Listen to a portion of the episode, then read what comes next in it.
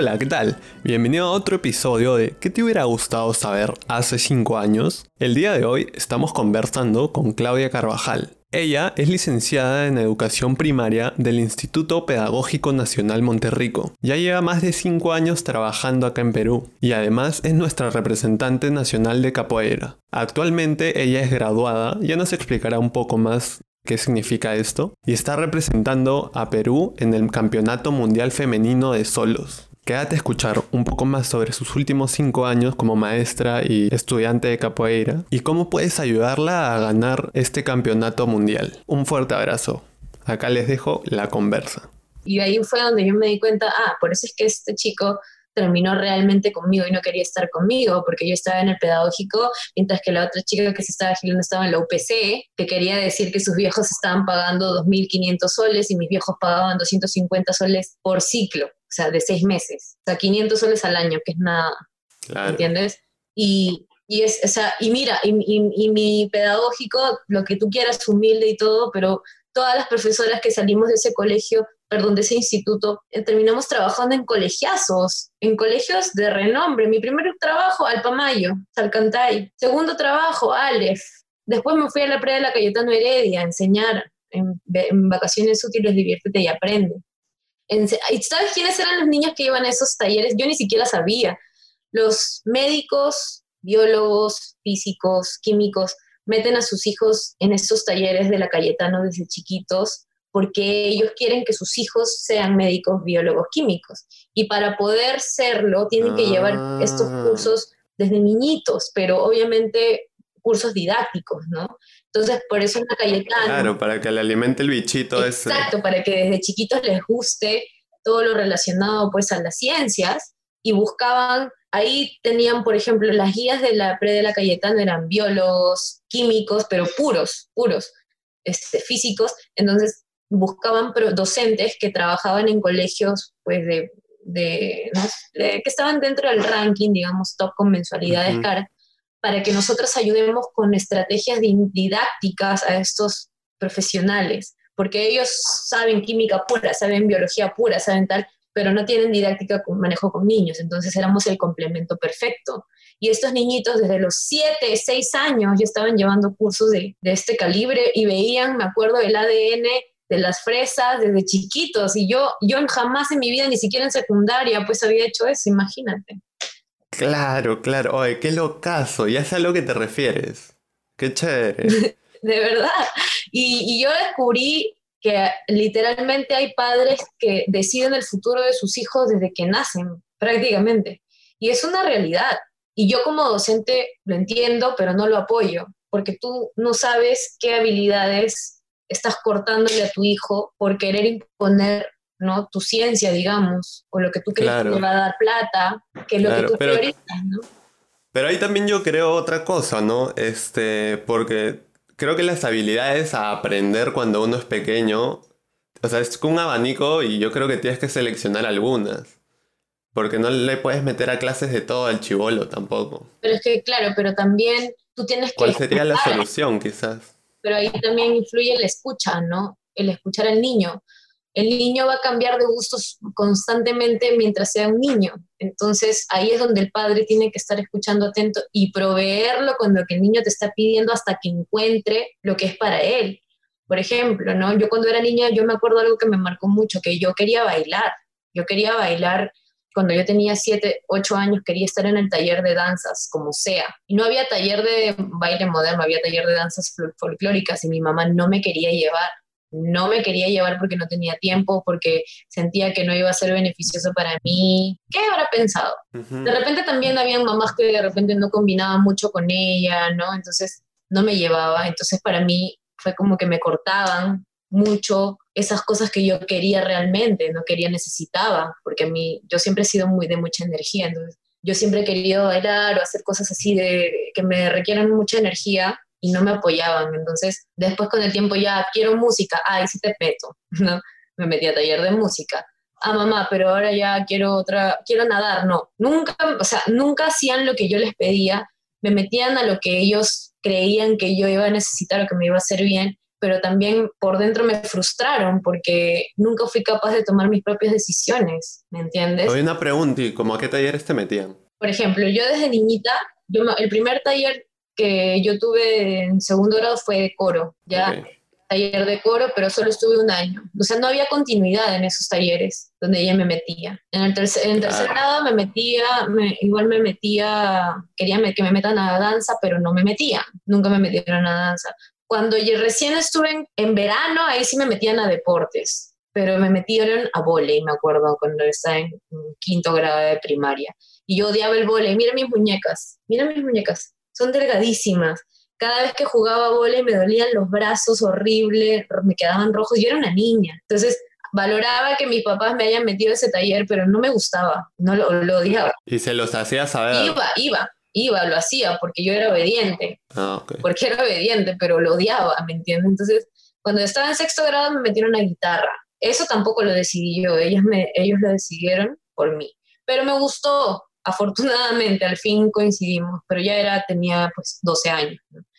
Primero de secundaria estuve en guitarra, en segundo de secundaria estuve en básquet, y en tercero de secundaria al fin hice fútbol, que era lo que yo quise desde que estaba en primaria también, ¿no? Y ahí me quedé en fútbol ya los tres últimos años del colegio, que fue lo que realmente me gustó bastante, pero por dentro pues tenía esto de que nunca hice la danza que yo quería, yo quería bailar, nunca pude, ¿no? Pero... Y eso ah, es lo mismo que pasa en, los, en, en, por ejemplo, en la Cayetano, los, los padres no deciden el futuro de sus hijos desde chiquitos eh, porque a ellos les hizo bien, porque de repente también algunos lo hacen porque ven que sus hijos tienen afinidad con ellos. No voy a generalizar. De repente muchos de ellos descubrieron, oye, mi hijito tiene varias cositas que yo cuando era niño también me llamaban la atención y que me hacen feliz. Fácil también tiene ese don para hacerlo, ¿no? Pero hay otros que definitivamente están ahí también porque los papás quieren que hagan lo mismo que hicieron ellos, porque fueron exitosos. Claro, una cosa y estos talleres no es para que seas biólogo, científico, también es para decir, oye, ¿qué es esto? Y ahí descubres cosas. Es, es, como que responderte esas preguntas que no sé si sea de todos los niños, quizás tú me puedas responder, pero muchos como niños nos preguntábamos siempre el porqué de las cosas a veces uno cuando ve los, dibujos animados y representan a los niños, los representan como que siempre están preguntando, ¿verdad? Ajá. Y, y, a veces uno tiene hijos y no se dan cuenta cuando un niño está haciendo esa pregunta, pero con otras palabras. Okay. Entonces, lo primero que los padres hacen es responder literalmente, pero no van al fondo de la pregunta. Por ejemplo, ¿no? A ver, un ejemplo dentro de mi experiencia laboral, ¿no? Me acuerdo que estábamos plantando una semillita y, y, estábamos en el salón de clases y la semillita estaba saliendo del sprout, ¿no? Chiquitita. Y un niñito que era hiperactivo, este niñito es hiperactivo y tenía pues poca atención, ¿no? Pero estábamos tratando de hacer más actividades físicas para él. Viene y me dice, Miss, mira, ya están haciendo, ¿no? Como cuando estás en la barriguita. Entonces, uno respondería, ah, sí, ¿tú qué le dices al niño? Ah, sí, la planta que está creciendo y así y tal, y le respondes, está creciendo y le va a salir su tal, tal, tal. Claro. Pero lo que uno realmente, ¿cómo ayudas al niño realmente ahí? Primero escucharlo. Lo que te está diciendo va más allá de lo que tú estás escuchando.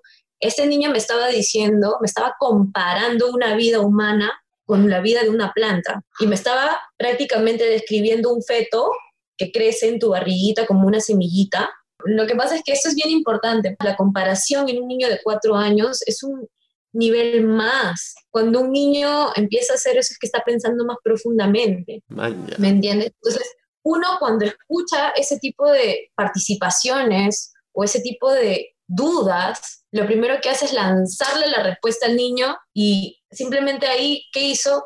Desapareció el entusiasmo del niño de, porque ellos se sorprenden. ¡Ah! Miss, está creciendo la semillita como cuando tienes en tu barriguita. Que... Pero ah. Ya, ¿me entiendes? Entonces, eso es lo que pasa siempre en la vida de los niños y lo, por lo cual los niños no llegan a desarrollar el pensamiento abstracto y bien desarrollado con la ayuda de los padres, porque los padres les responden automáticamente en vez de ayudarlos a seguir generando más ideas a partir de esa idea. Ah, ok.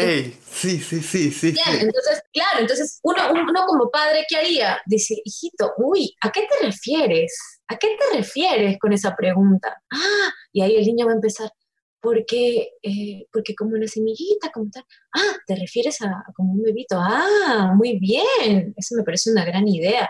¿Y cómo crees que, que va a pasar luego? Y seguir generando esas, cuestionándolo, seguir pues apoyando con preguntas para que el niño se siga preguntando a sí mismo y se siga respondiendo a sí mismo, pero en base a su interés. Porque estábamos hablando de otra cosa ese día, de la letra L, pero al niño le importó más la planta, pues. Entonces, eso es lo que, claro, pero entonces, ¿qué le importa al niño? ¿La letra o la planta? La planta. Entonces, así yo le enseño las 10.000 letras, el niño no le va a importar porque está pensando en la planta. ¿Me entiendes? Claro, claro. oye, pero si te pones a pensar, es lo caso, ¿no? Estás en el salón y de la nada ves que la, o sea, esa semilla le, sale una cosa. y es como que. claro. claro. ¿Qué? Y estás ahí, ¿no? Y tú estás con la letra L. claro, y, o sea, y, uno cuando es niño, tú te olvidas a veces de cómo eras cuando eres niño, pero eso son cosas increíbles, son tontas para los grandes porque no lo valoramos, pero para los niños son cosas increíbles, está germinando vida. Exacto. Claro, entonces es algo increíble y, nosotros tenemos esa mala costumbre de no apreciar, menospreciar cada cosita que está pasando a nuestro alrededor, cuando para ellos es lo más importante, más que la cantidad de letras que aprendas, la cantidad de números que aprendas, o sea, cuánto sabes, cuánto pronuncias el inglés, tal, eso es lo pasa a ser quinto, o sea, quinto, sexto, ¿me entiendes? Lo primero ahorita para el niño es escucharlo porque a partir de ello tú vas a saber qué es lo que le interesa. De repente este niño es más, más, más de biología que de matemáticas, entonces le interesa más la planta. O había otro niño que estoy enseñándole las letras y se quiere lavar las manos todo el día porque la agüita está caliente. Qué rico. Pero tú estás viéndolo al niño que se está lavando las manos y ¿qué hace la mis? ¡Ay! Ya te he dicho que no te mojes. Entonces van, te estoy diciendo que no te mojes, hijo, que te vas a enfermar, tal. Pero tú no estás pensando que de repente ese niño, más allá de que se está mojando, está satisfaciendo, satisfaciendo, ¿cuál es la, palabra? satisfaciendo. no problema de razonamiento verbal, pero satisfacer esa necesidad sensorial. Claro, qué rico.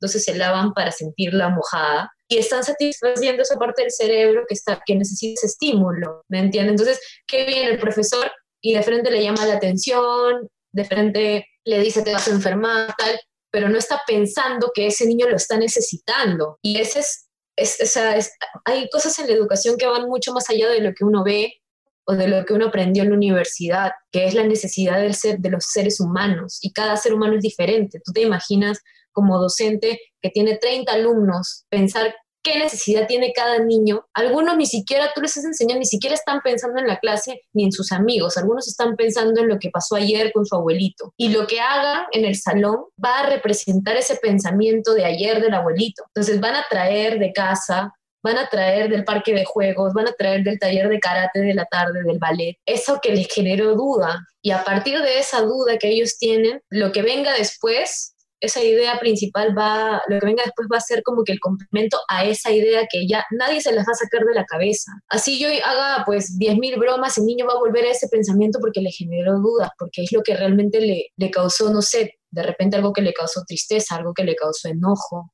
Tú le puedes estar hablando de 20.000 cosas porque el, el cronograma que te dio el Estado dice que el niño tiene que aprender 30, topics este año de cuatro años. El, cronograma del Estado te dice lo que el niño tiene que aprender, pero ¿tú crees que a 30 niños les importa esos 30 topics? No, máximo a cada niño le importará uno o dos de esos 30 temas que les dio el Estado. Lo que más les va a importar al niño y por lo que realmente aprende es por lo que a ellos les interesa, lo que les genera, lo que les genera una emoción sobre todo, ¿me entiendes? Por eso es que la educación en el Perú no está mejorando, está mejorando de a pocos, porque no se entiende bien cuál es la raíz de la educación. Por eso es que muchos colegios intentan trabajar con proyectos, pero esos proyectos parten igual del profesor. Todo parte del profesor, si te das cuenta. Nada parte de ellos. Cuando ya la mentalidad de la educación cambie y los temas se hagan concorde a lo que los niños quieren aprender, ahí es cuando realmente la educación va a ser significativa y cuando realmente ellos van a tener ganas de aprender.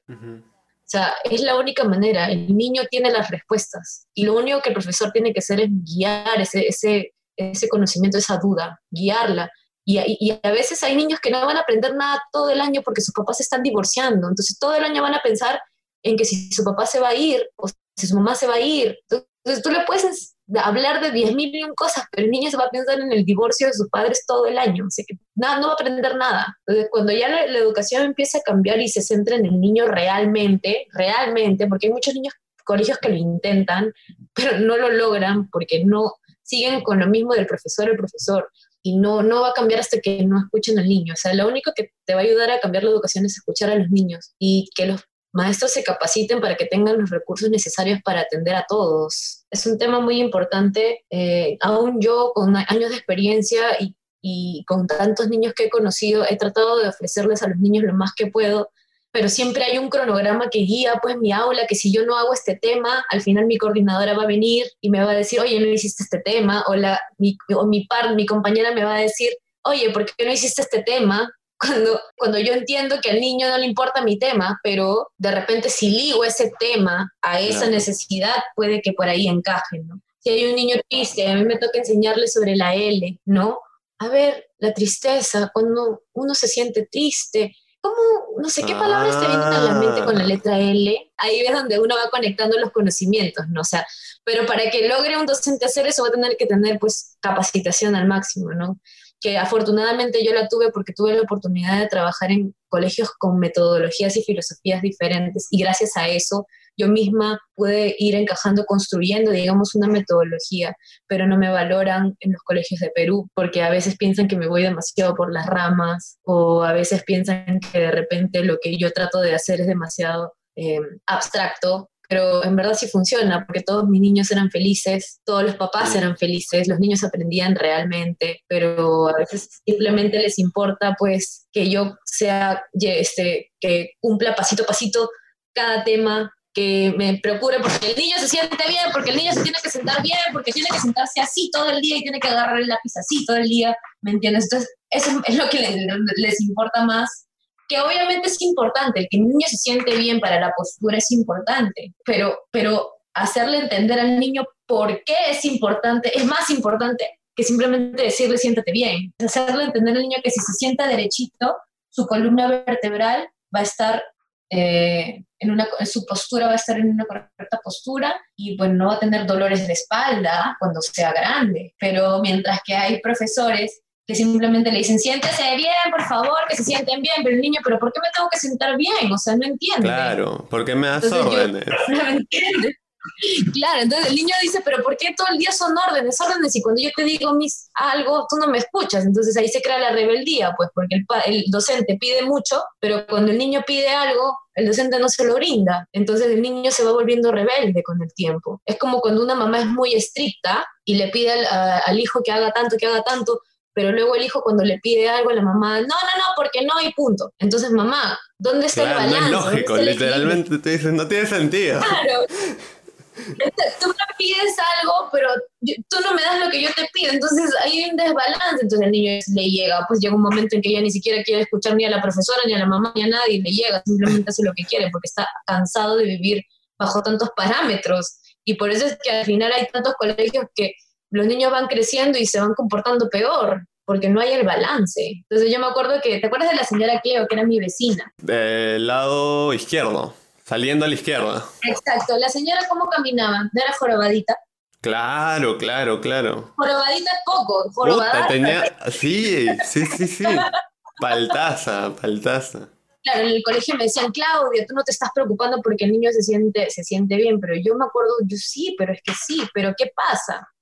No, hay niños que, es que hay muchas cosas que influyen, como el hecho de que hay niños que tienen los músculos más débiles, que necesitan una terapia para fortalecer ese músculo, entonces no se pueden sentar bien porque les incomoda. Entonces, ¿qué tienen que hacer para sentarse bien? Ir a la terapia, antes de exigirles que se sienten bien por 40 minutos, porque ni siquiera se sientan bien pues 10 minutos, se tienen que sentar ahí una hora, zamparse una hora, pobrecito el niño, pero es la exigencia del colegio. Entonces, ¿yo qué hacía? Les contaba la historia de mi vecina, que es una historia real. La señora Cleo, cada vez que se sentaba, siempre se sentaba dobladita. Entonces, cuando ella ya cumplió 60 años, ya no podía enderezar su espalda y caminaba jorobadita, jorobadita, para que a nosotros no nos pase esto y nuestro cuerpo esté fuerte, tengamos una buena postura, vamos a tratar de sentarnos bien. Ya corazones, ya mis, para no ser como la, la, señora Cleo. ¿Así te decían? claro, porque yo les contaba la historia de la señora Cleo. Entonces, cada vez, todo el año, por ejemplo, no se lo repetía. Amor, acuérdate, la jorobita. Entonces ellos ya sabían que yo les hablaba de la vecina que caminaba así. Entonces, ay, sí, mi. Pero ellos ya lo hacían porque sabían que tenían que cuidar su cuerpo, no porque la mis les decía que lo hagan. Ajá.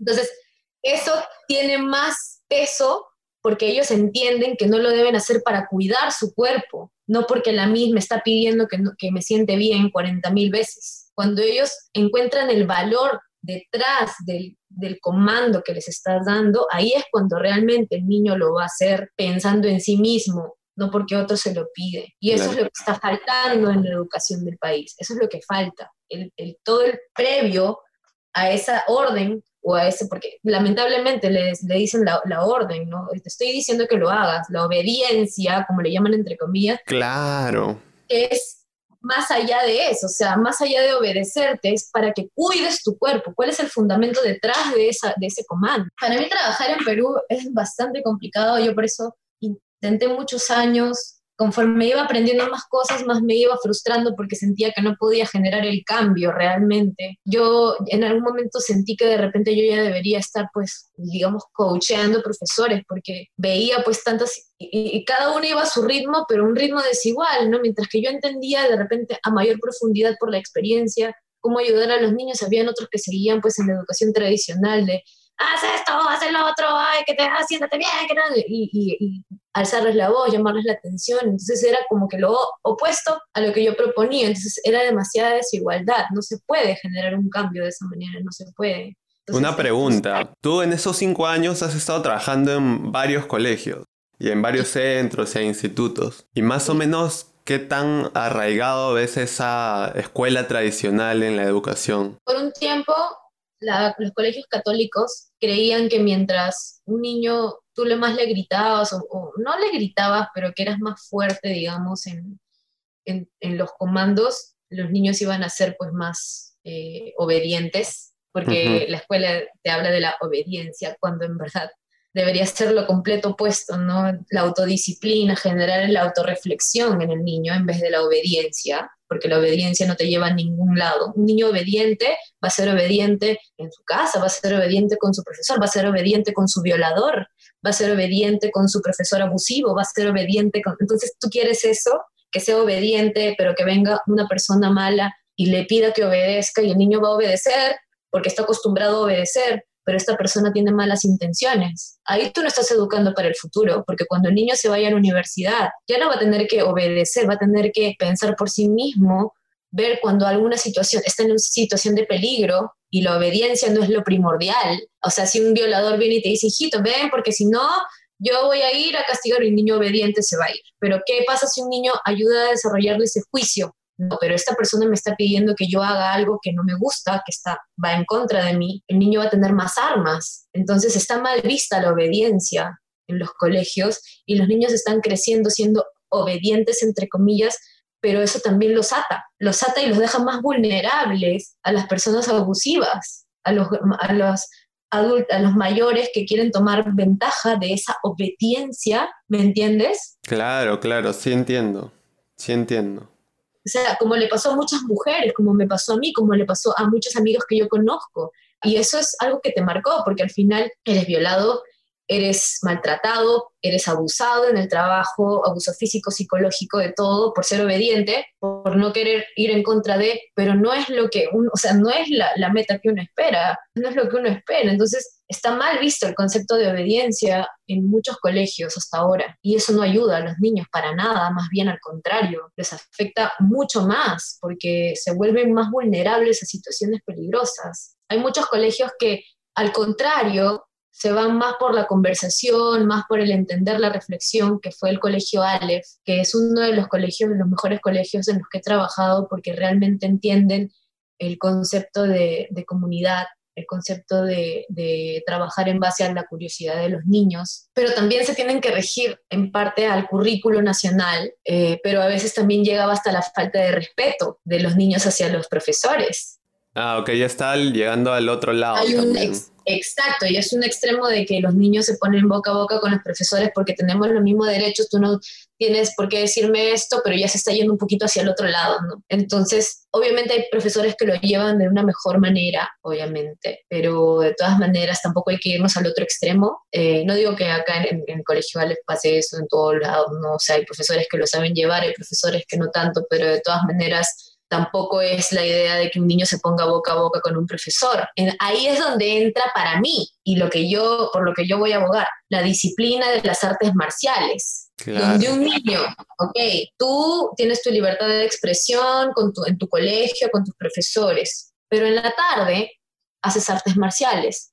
¿Qué son las artes marciales? Son técnicas de lucha que tú aprendes pero siempre con respeto a tu profesor, a tu sensei, a tu maestro. ¿Por qué? Porque es un arte marcial que tú aprendes de alguien, entonces tú tienes que valorar a ese profesor, a ese maestro, a ese sensei. Entonces lo bonito de las artes marciales es que mantiene a los niños en una disciplina que es una disciplina propia de las artes marciales, ¿no? Que de repente, si el colegio es muy liberal, va a tenerlo luego en las tardes en la arte marcial.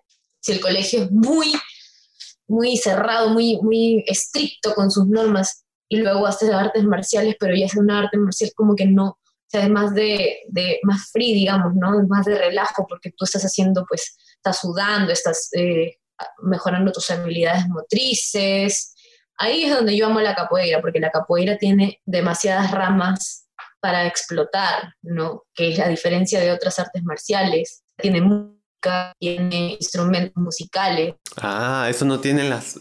sí, ¿no? No me he dado cuenta de eso. No me he dado cuenta, la capoeira, eso es que yo amo, o sea, a mí yo siento que mi labor docente me ayudó un montón, porque tiene un montón de ramas, y fuera de que digan, ay, Claudia, tú solo lo dices porque tú lo practicas, pero es que piénsalo, a ver, junta todas las artes marciales que existen y compáralas con la capoeira. La capoeira se lleva de encuentro toditas, porque aprendes a cantar. Primero, aprendes a tocar instrumentos y todos los instrumentos son hechos a base de ramas, de calabazas secas, de semillas, de objetos de la naturaleza. Aprendes no solamente a valorar la naturaleza, aprendes a tocar instrumento, aprendes a hablar portugués, porque todas las canciones son en portugués. Y aprendes encima a hablar portugués con canciones, o sea, ya ¿Qué más quieres? Lo mejor.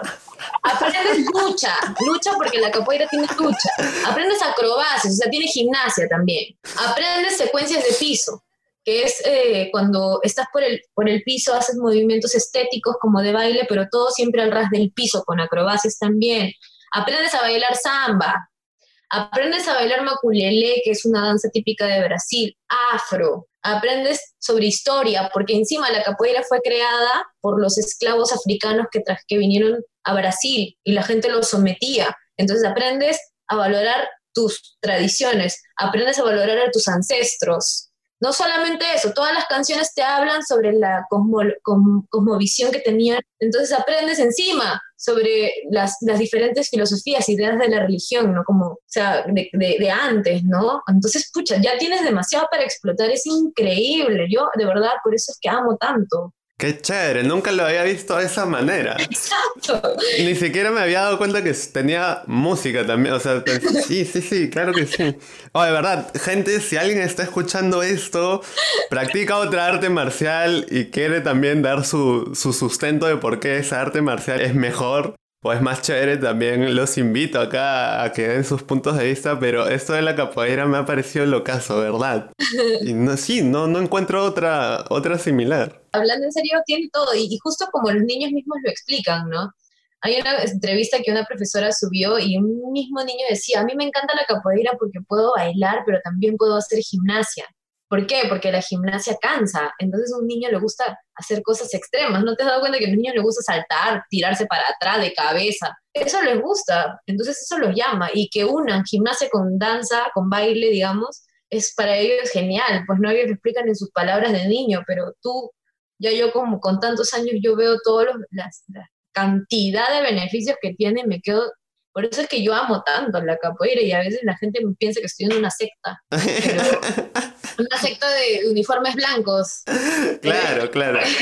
Pero es que para mí, a mí, que yo era una niña hiperactiva de niña, que yo tenía que estar siempre patinando en la bicicleta y tenía, quería bailar y tanto, la capoeira me ayudó un montón. Entonces yo, por eso, incluso aplicar la capoeira en los colegios, en todos los colegios, hace hasta hace poco era una realidad que se estaba dando en Brasil. Estaban incluyendo en todos los colegios capoeira por la cantidad de beneficios que tiene. Y y una vez que todo el mundo lo sepa, yo estoy segura que eso va a ser general para todos, o sea, todos los colegios lo van a tener, porque incluso los maestros que crearon, digamos, la capoeira, Mestre Pastiña, los maestros que ya murieron, ¿no? Ellos tenían, ellos creían, confiaban en que la capoeira realmente podía cambiar la vida de las personas y tenían toda la razón. Obviamente en el camino hay maestros que aprovechan de su poder también para hacer daño, no todos, como en todo lugar. Claro, es gente, es gente, hay de todo. Y hay gente, uno también ahí donde entra también pues el ayuda, la visión de los padres, ¿no? De estar siempre ahí con los niños, escuchándolos, pero, o sea, pues es, es, es así, o sea, tiene demasiados beneficios. Sí, oye, gracias por también introducir el tema de la capoeira. Y ya volviendo igual en estos cinco años de capoeira, ¿tú cuándo has comenzado capoeira, Porque tú has comenzado chivolaza. Sí, mira, yo entré a la universidad, al Instituto Pedagógico, cuando yo tenía 16 años. Entonces, yo había visto capoeira en, el, en Ancón, en el club de la, de la Fuerza Aérea, cuando fuimos a Ancón. ¿Qué hablas? Ellos hicieron una exhibición en la piscina, ¿tú te acuerdas? Yo me acuerdo, yo estaba con Loribel, mi amiga del colegio, estábamos en la piscina, ya. estábamos con Gonzalo y empezó a sonar un instrumento y empezaron con los uniformes blancos a saltar de acá para allá, ¿tú te acuerdas? ¿Te acuerdas? No. Ya, bueno, empezaron. Entonces yo, yo lo primero que escuché fue el birimbao. ¿Por qué? Porque como yo ya había tenido talleres de música, yo ya conocía instrumentos, pero nunca había escuchado un instrumento que suene así. Y el birimbao. El birimbao es un instrumento que, que es, es, la rama de un árbol, de un árbol doblada. De No, tú la tensas con una arame, le llamamos, ese arame es este metal, es una cuerda metálica que tú encuentras dentro de las llantas, ¿verdad? Después agarras una piedra, agarras una piedra, agarras una baqueta, como cualquier baqueta, y tocas. Ah, y en la otra mano, mientras que una mano está agarrando la rama con todo este, tensado, la otra mano tienes una canastilla con semillas, una canastita de paja con semillas y tu baqueta. Entonces tú tocas tres toques nada más. Cuando aprietas la, la, piedra contra la cuerda suena. Cuando la sueltas suena. Y cuando la rozas suena. Entonces tienes tres sonidos. ¿Me entiendes? Entonces tú tocas. Ya.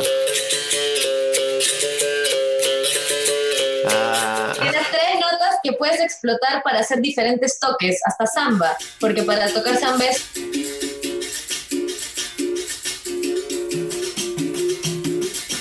¡Wow! Es loquísimo. es loquísimo.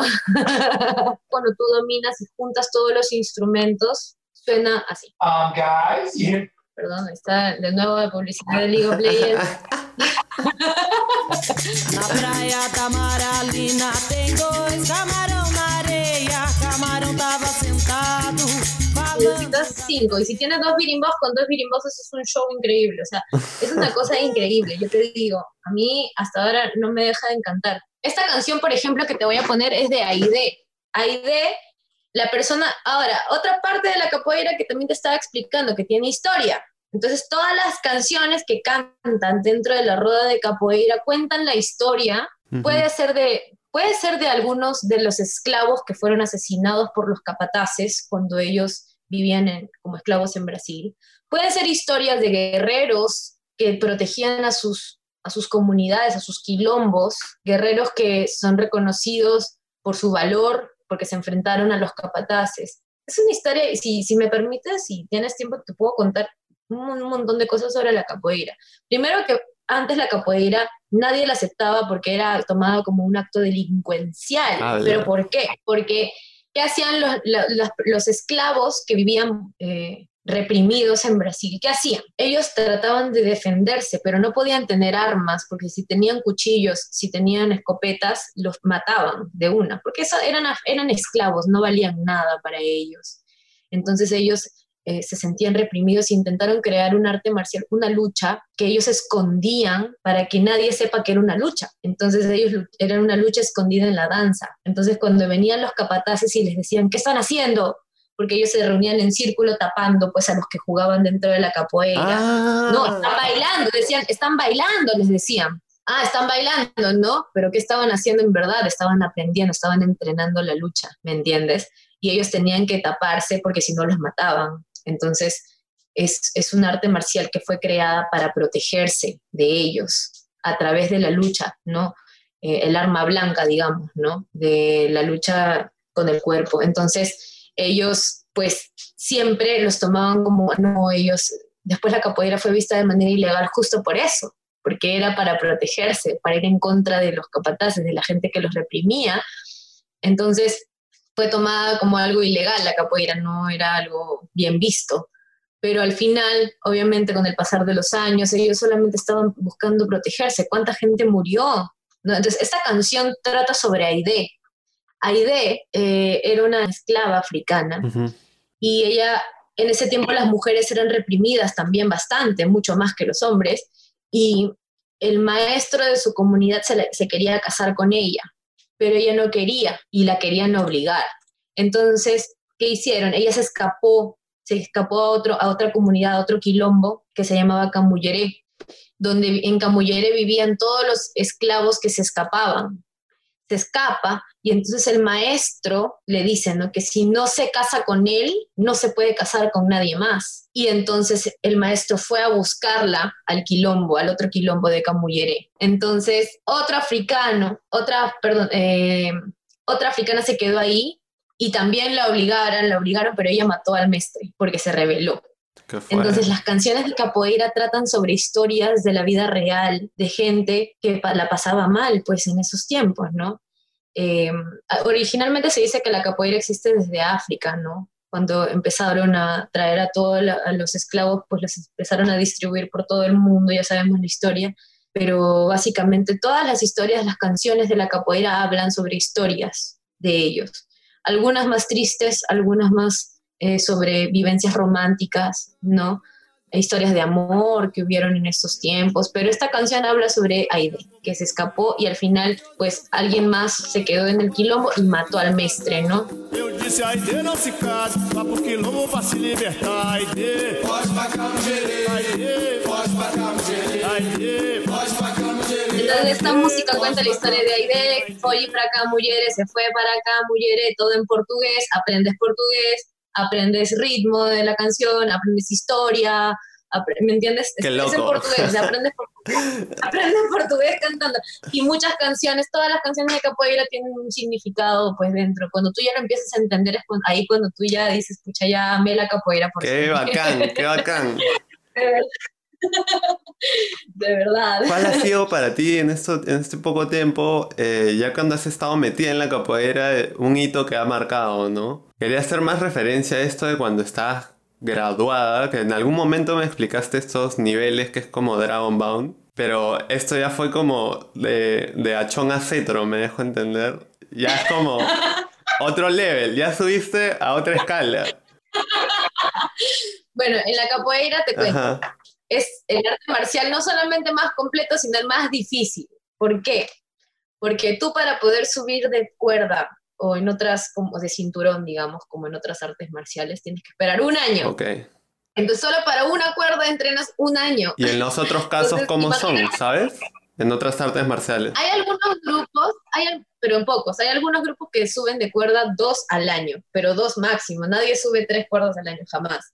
Entonces, en mi grupo, por ejemplo, para llegar a la cuerda de graduada tienes que pasar ocho años, porque tú tienes cuerda este, cinza, que es la cuando recién empiezas, te la pueden dar hasta el mes, a los dos meses, porque es la primera, no importa. Pero para tener tu segunda cuerda esperas un año más. Entonces ahí tienes la verde con blanco, amarillo con blanco, azul con blanco, un año más, ya voy cinco años. Verde, este, naranja, ya voy seis años. Celeste, siete años y graduada. Entonces ya tengo ocho años. Cuando tú llegas a graduada es porque tienes ya mínimo, mínimo, cinco años de capoeira hasta ocho años. Yo tenía ocho años cuando era de graduada. Quiere decir que tú ya eres una alumna graduada que puedes dar clases, pero igual tienes restricciones, porque así como yo soy graduada, existen cuerdas que tienen 20 años de experiencia. Por ejemplo, mestres tienen 30 años de capoeira, Wow. los mestres. Mientras que, por ejemplo, en otras artes marciales, para tú ser cuerda negra, esperas 5 años y ya eres cuerda negra. Pero en capoeira son 30 años. o sea, prácticamente una vez que entras, ya, si quieres seguir, tienes que seguir pues las reglas, porque así es. Ningún mestre va a tener menos de 10 años, jamás, jamás. A menos que sea uno que haya empezado desde niñito y que sus papás han sido capoeira también. Y bueno, en esos tiempos también algunos se ganaban su cuerda de mestre rapidísimo, pues, ¿no? Que ganaban, pero no, ahora nada. Yo ya voy, mira, en la misma cuerda yo tengo 10 años de capoeira y sigo en graduada. ¿Y cuándo le veleas? Ya me tocaría, supuestamente este año me tocaba, pero por lo de la pandemia no pude viajar. Ah, ok, ok. que quería agarrarlo en Miami, pero no se pudo. Y bueno, ahora tengo que esperar hasta el otro año. Mira, voy a estar tres años en la misma cuerda ya. Tres, Tres años. años. Pero lo importante de la capoeira, así como hay gente que quiere saltar de cuerdas rápido, hay gente como yo que simplemente ya se la pasa disfrutándola, y ya si llega, llega, y si no, no. Ya no me preocupa nada, de la cuerda no tiene nada que ver, ¿no?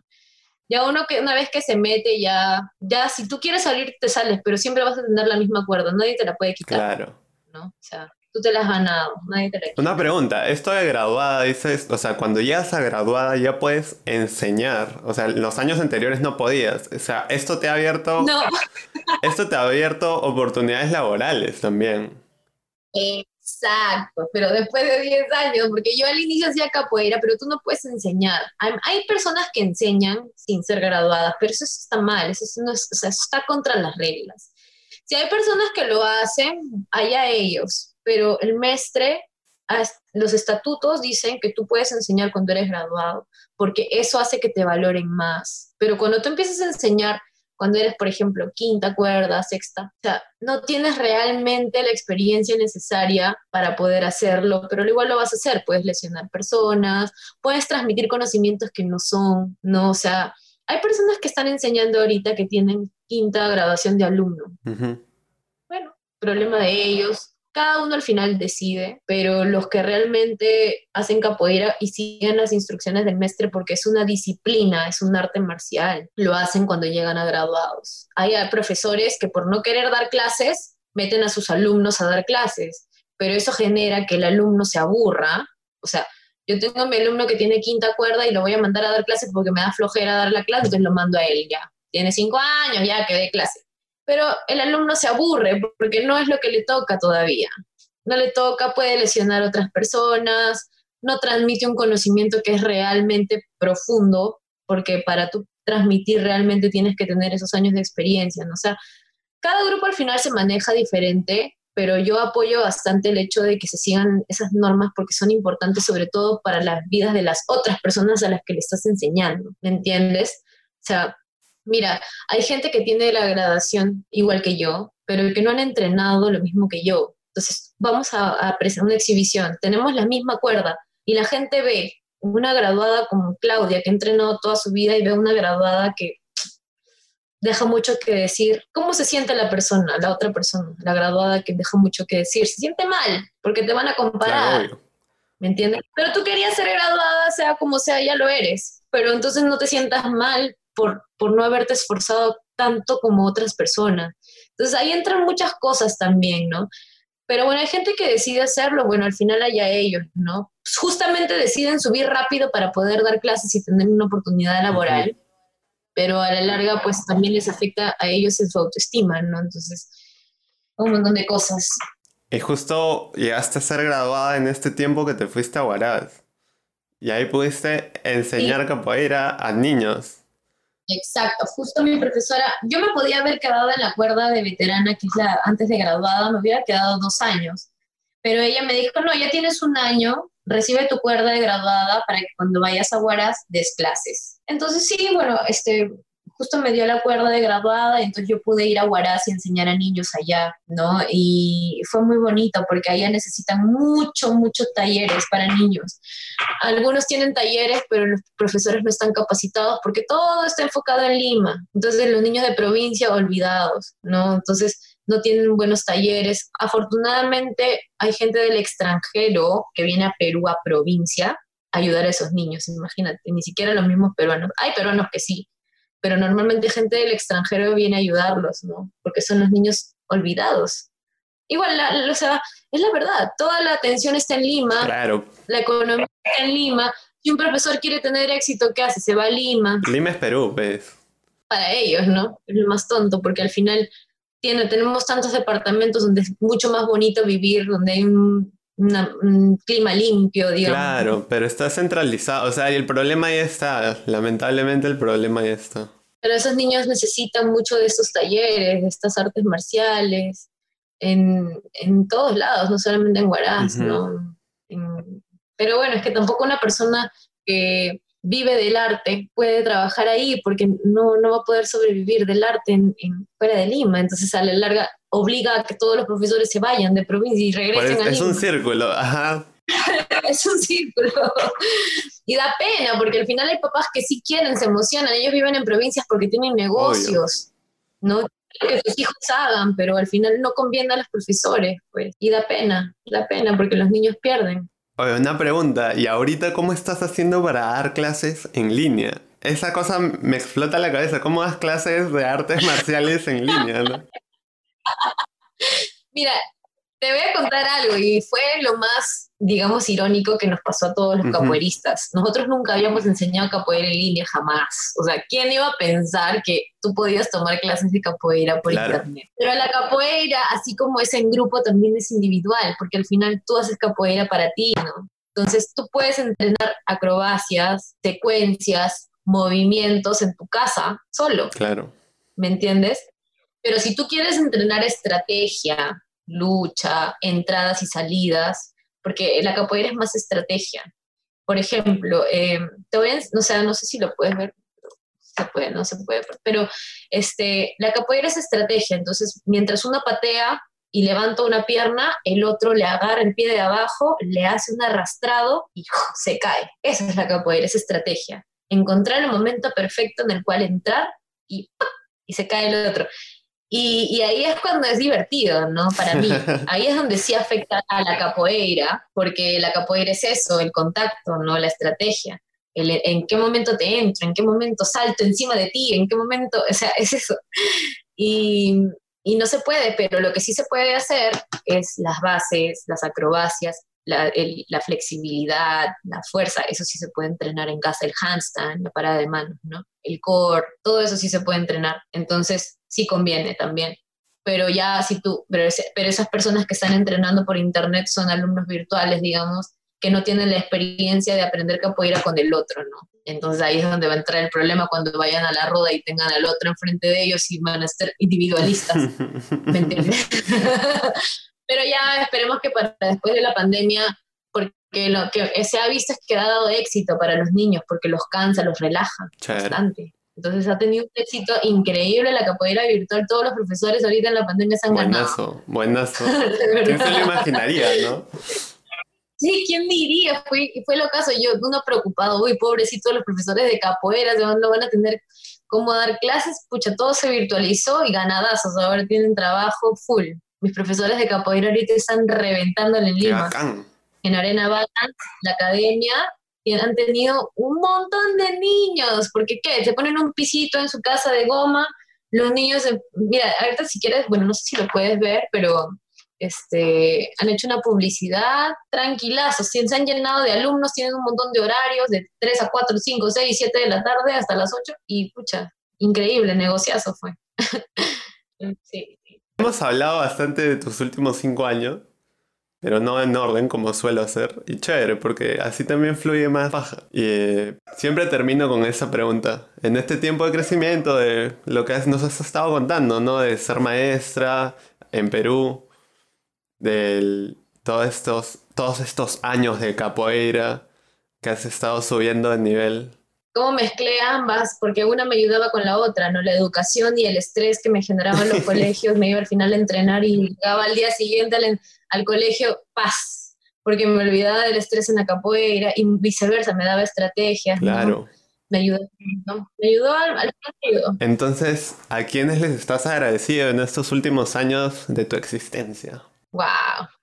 A ver, Agradecida principalmente con mi familia, porque a pesar de que al inicio me la pusieron difícil para que yo haga capoeira, no querían que yo haga capoeira porque tenían miedo que deje el instituto, eh, al final aprendieron a valorarme, porque vieron que esta chiquita, Dios mío, estudia, trabaja, después se va a hacer su capoeira, llega hecho un trapo, pero lo hace.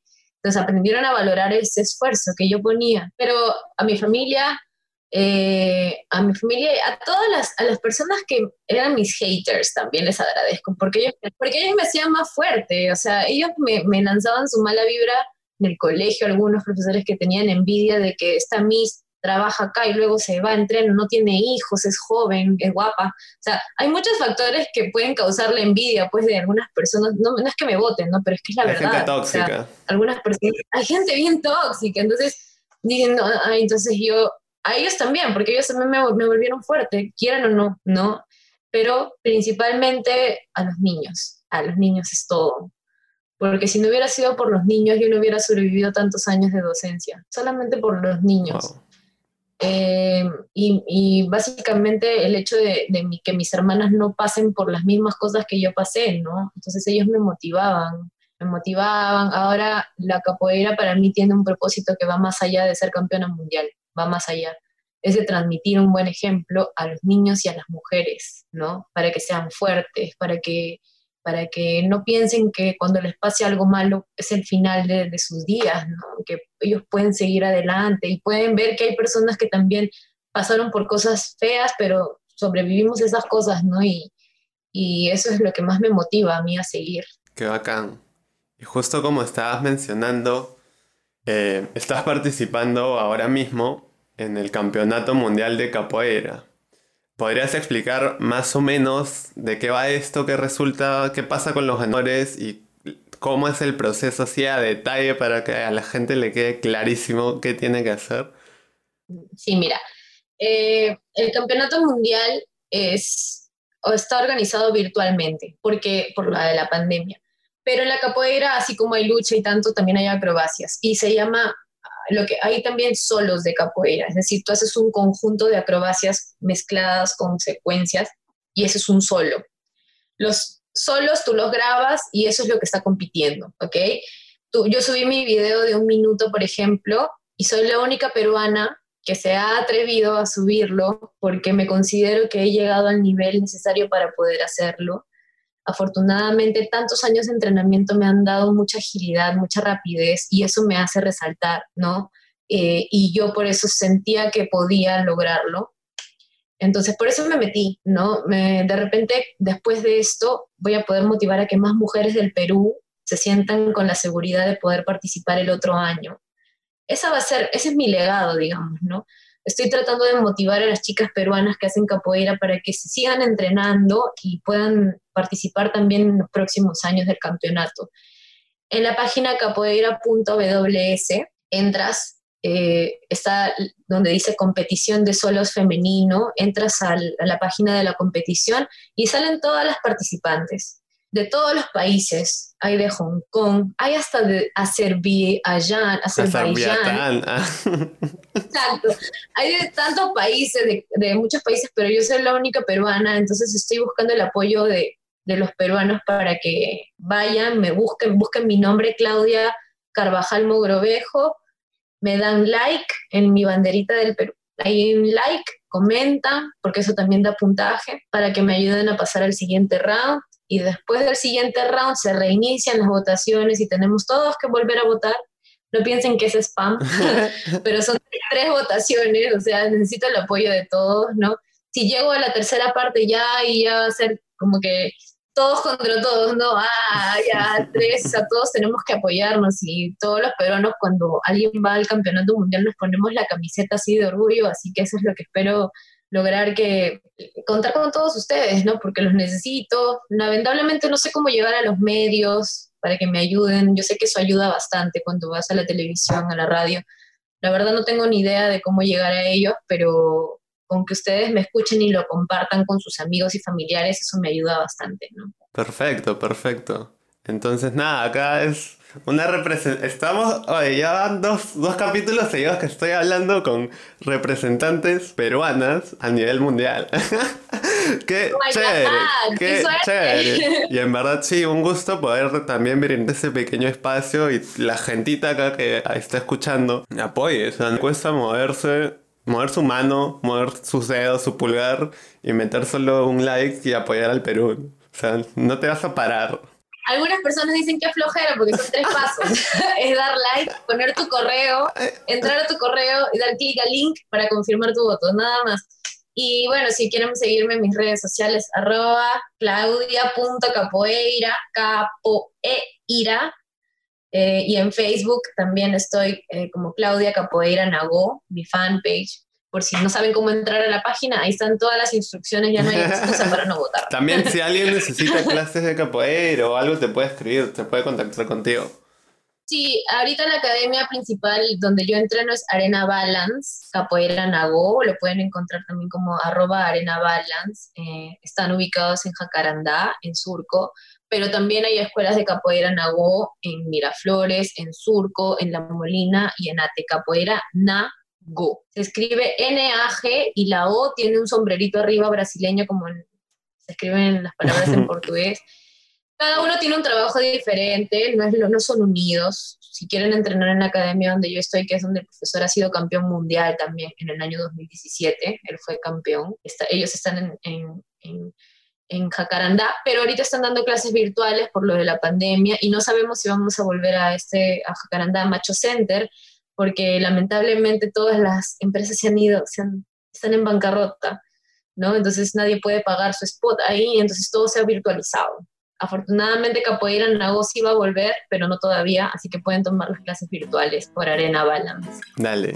Un gustazo, Claudia. Muchísimas gracias por animarte. Y nada, será hasta el próximo lunes. Un fuerte abrazo. Muchas gracias por el espacio. Un- una pausa, una pausa. Dime. No. Claudita, nuevamente te saludo. No. Ay, qué risa. Figuretti, mi tía, Figuretti.